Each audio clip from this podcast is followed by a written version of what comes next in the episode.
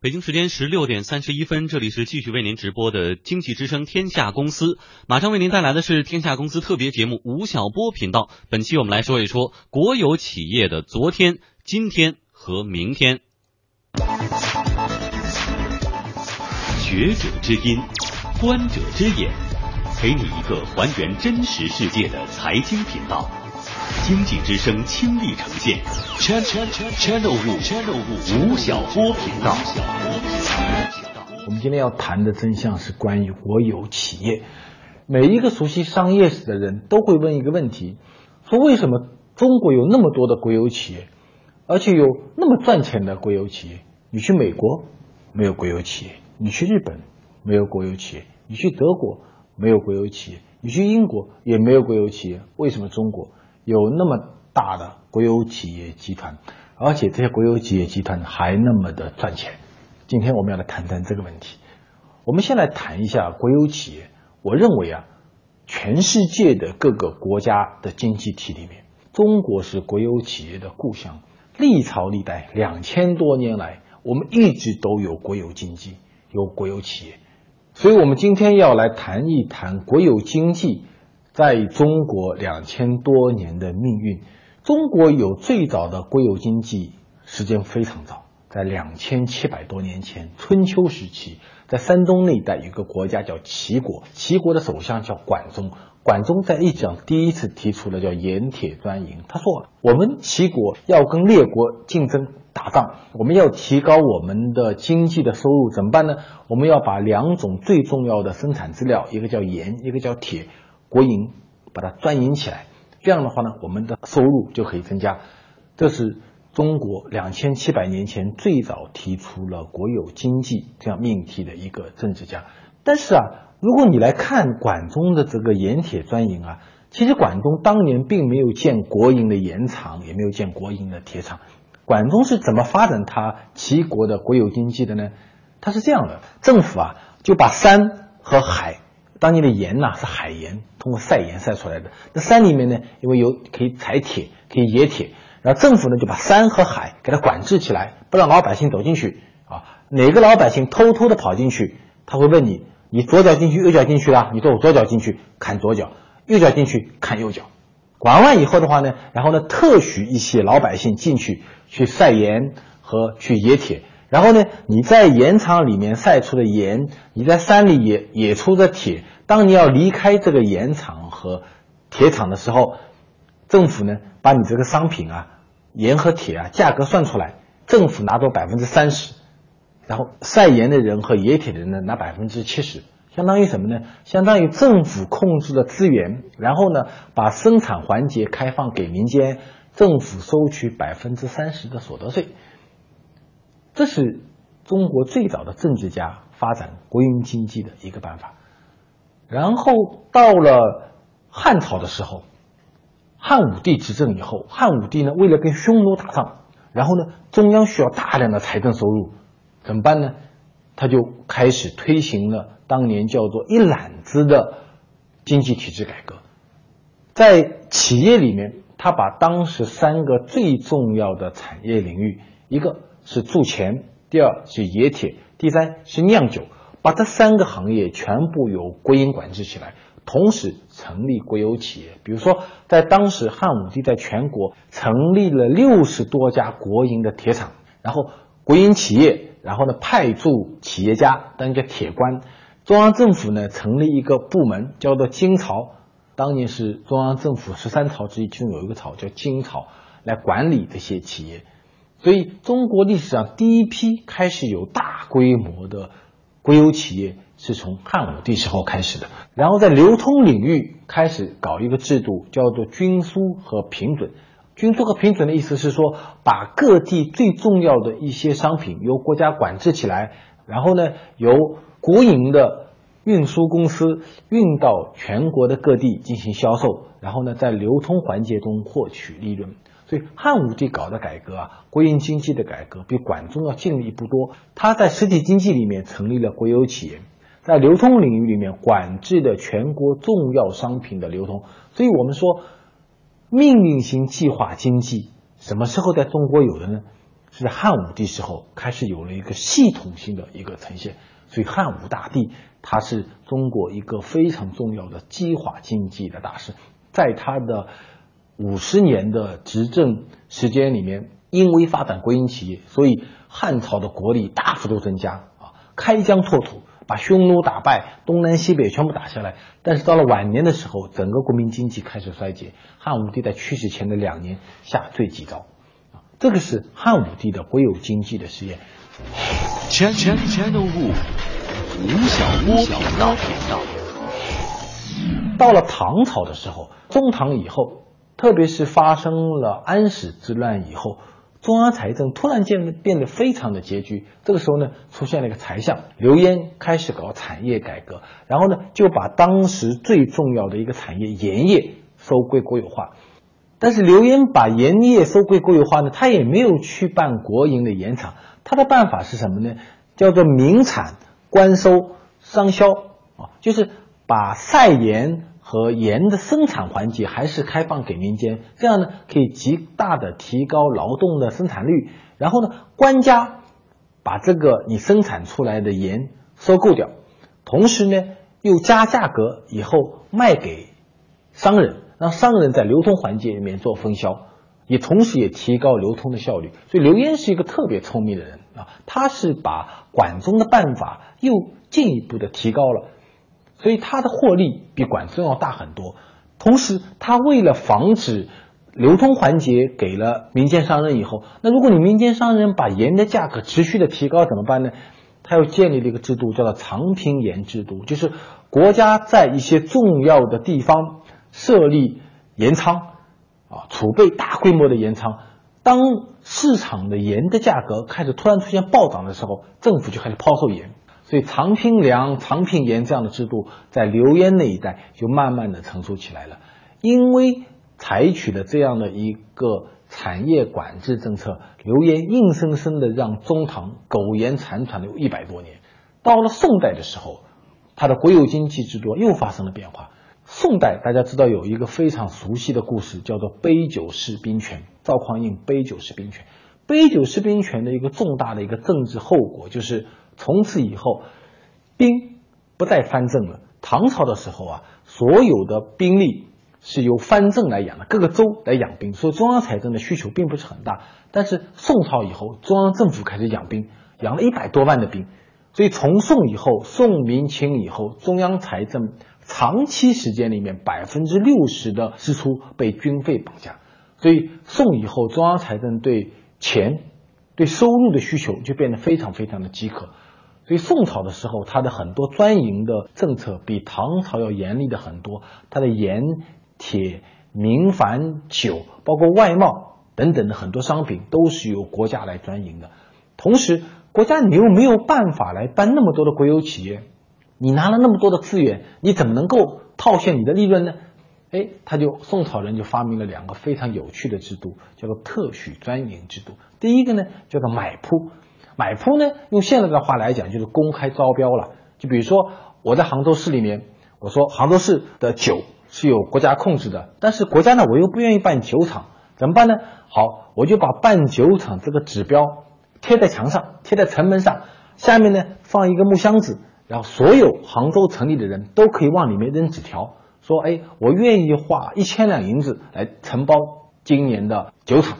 或者说，哎，我愿意花一千两百两银子来承包今年的酒厂，然后到了一个礼拜以后，官家就到了这个地方，然后公开把这箱子打开来，一张一张的唱票啊，张家一千两银子，李家一千两百两银子，啊，八家一千五百两银子，好，明年杭州市酒厂的经营权就给你八九零家了，就是这样，叫买铺，这现在中国非常流行的公开招标制度。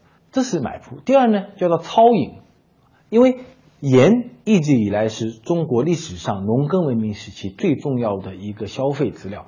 但是盐怎么能够贩售到全国各地去呢？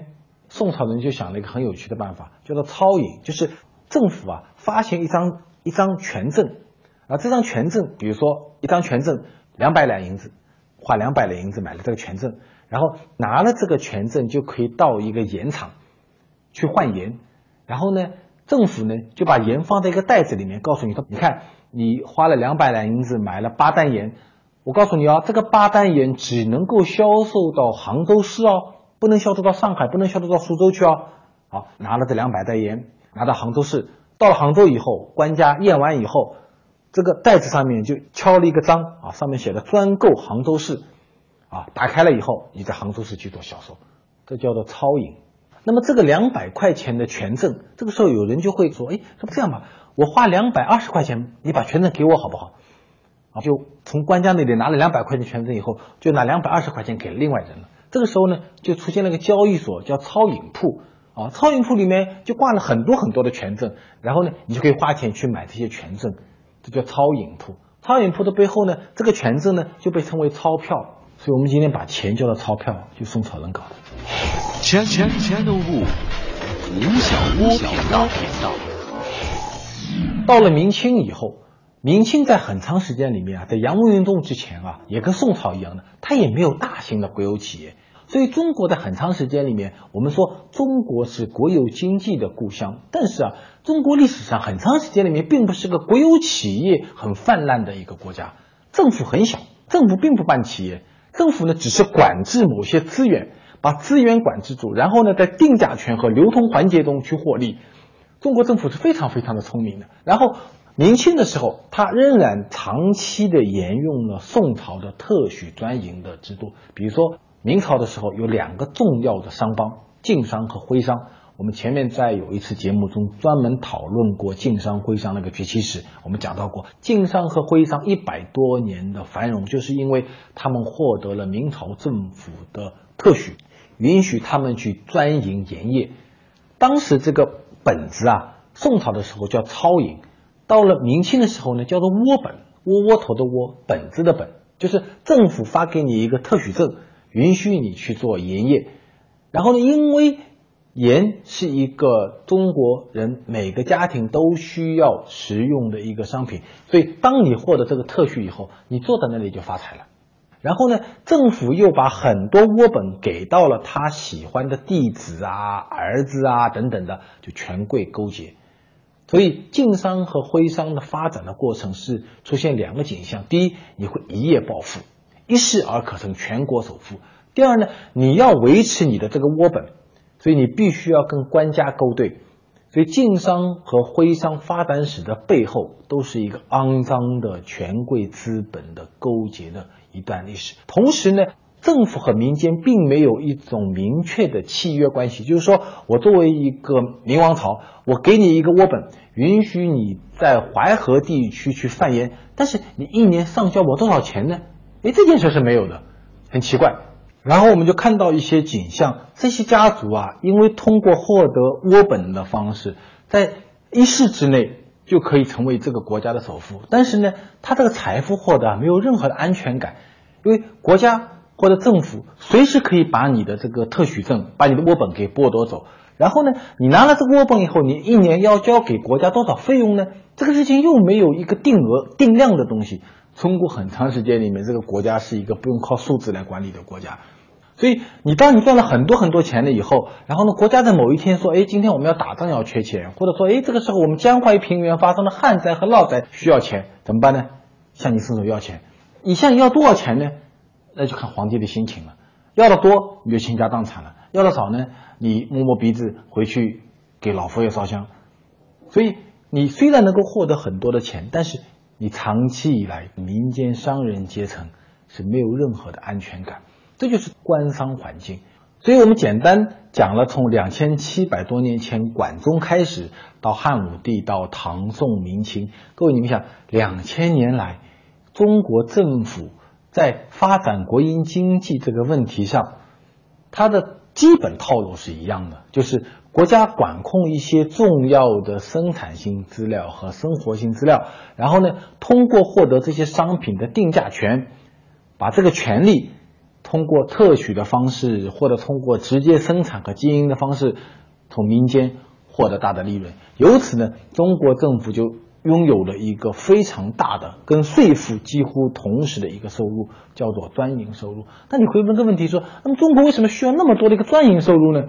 很简单，因为中国很长时间里面是一个大一统的中央集权制国家，首都在洛阳，首都在长安，首都在南京。为什么需要全国人民需要听你讲话呢？你手上必须有八米，这八米在经济上就是国有经济。当我拥有了国有经济的时候，当我拥有了庞大的财政收入的时候，你地方你人民就需要听我的。所以我必须要有一个维持这个大国家、大国的经济稳定的一个基础，就是国有经济。所以中国是国有经济的故乡。第二，国有经济的主要的任务就是，我这个国有经济啊，在国民经济中跟民营企业到底有什么关系？在经济发展过程中，我到底应该扮演什么样的角色？所以在很长时间里面，从管仲开始，到汉武帝，到明清乾隆皇帝。人人都在想这个问题，今天我们还在想这个问题。千千千的物，吴晓波频道。最近这段时间，中央政府发布了新的一个国有企业改革的一揽子方案，宣布说要对国有企业进行一次淡马锡式的一个改革。什么叫淡马锡式的改革呢？淡马锡是新加坡的一家非常大的国有企业啊，新加坡是一个。自由的资本主义国家，但是它又是一个东方的中央集权制国家。它有一个很大的国有企业叫淡马锡，它的淡马锡模式啊，非常像管中的那种模式，就是新加坡政府并不直接的做企业，而是呢，它形成了一种资本关系，就是我有一个投资集团叫淡马锡，然后民间或者全球有什么好的企业，我就去投资它。所以这一次的中央政府的改革是说，哎。我国有企业好不好呢？第一，国有企业在市场竞争中来决定你该留下来还是不留下来。第二呢，我国有资本退缩到资本领域里面，我看到哪些企业好，阿里巴巴好，我去投；腾讯好，我去投；平安好，我去投；万达好，哎，我也去投。然后呢，这样就在资本层面上形成了一种获利的一种模型。哎，这个就是现在正在进行的新的国有企业改革的方案。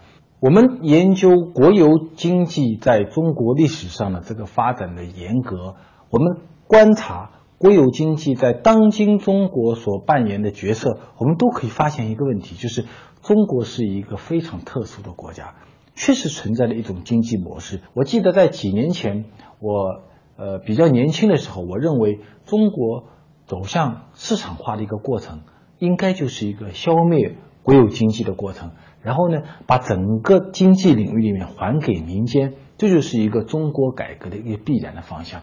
但是到今天，我不再这么认为。我认为啊，国有经济在中国国民经济中的存在将是一个长期现象，很可能十年后、二十年后、三十年后、四十年后还是有国有经济，因为国有经济在中国已经存在了两千七百年了。我觉得到今天为止，全球。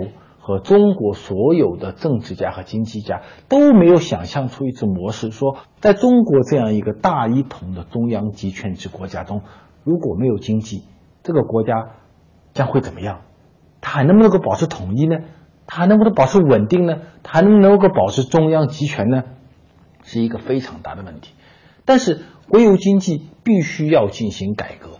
三十六年来，从一九七九年。中国最早通过了国有企业承包经营、放权让利的改革，一直到今天，我们又开始推行说新一轮的以淡马锡模式为主的国有资产的一个管理的新实验。